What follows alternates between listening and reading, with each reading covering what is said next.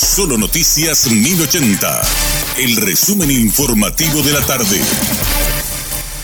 Hola, soy Richard Toñanes y este es el resumen informativo de la tarde. Rafael Ávila, nuevo titular de la Defensoría del Pueblo, habló con Radio Monumental y dijo que van a estar al servicio de la gente y harán que la ciudadanía no se sienta sola.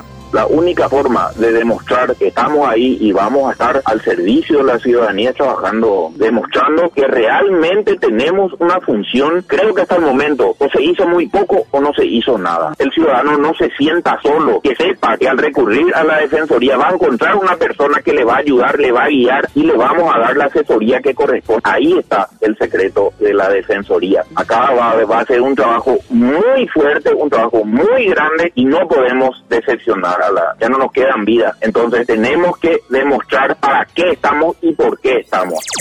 El huracán Ian se acerca a la costa de Florida, en Estados Unidos, con mareas de tempestad catastróficas, vientos e inundaciones en la península. El informe de José Pernalete, periodista de La Voz de América. Se trata de 2.5 millones de floridanos que han sido movilizados a lugares eh, donde se puede garantizar la estabilidad de las estructuras ante la contundencia de este huracán de fuerza contundente. Siguen los aeropuertos a estas alturas eh, completamente clausurados de manera preventiva, tanto en el Aeropuerto Internacional de Miami, en el sur del estado, así como también en Orlando y también acá en la localidad de la Bahía de Tampa. Soy José Pernalete de La Voz de América, en Tampa para Radio Monumental.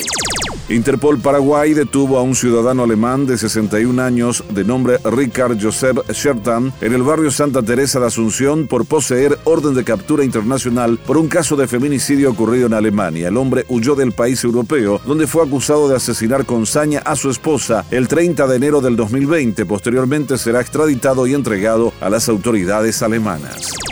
Un hombre de nacionalidad brasileña identificado como Humberto Emilio Pereira Alvarenga, de 32 años, fue asesinado a balazos sobre la avenida Marechal Floriano en la ciudad de Ponta Porá, Brasil, en la frontera con Pedro Juan Caballero. Una imagen de circuito cerrado captó el momento en el cual la víctima se dirigió hasta un vehículo que lo estaba aguardando en las inmediaciones de una casa comercial. Cuando llegó al lugar se acercó una motocicleta de la cual descendió el que viajaba como acompañante y realizó varios disparos contra Pereira Alvarenga.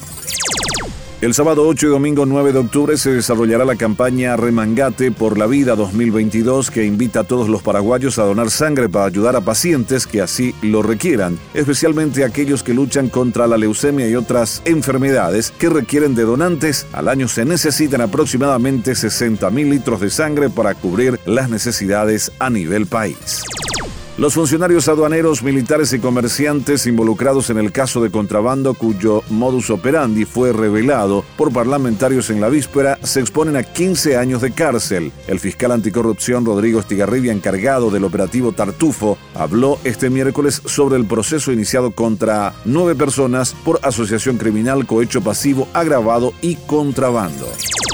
La ministra de la Niñez y Adolescencia, Teresa Martínez, lamentó que tantas familias ataquen el Plan de Transformación Educativa 2030. Un sector de padres se manifestó rechazando su contenido. La secretaria de Estado comentó que el mismo sector de padres que ahora están en contra del documento también rechazó en su momento el Plan Nacional de la Niñez y Adolescencia de Paraguay y que luego se consiguió llegar a un acuerdo mediante una mesa de trabajo en conjunto.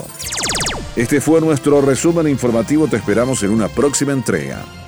La información del día aquí, en Solo Noticias 1080.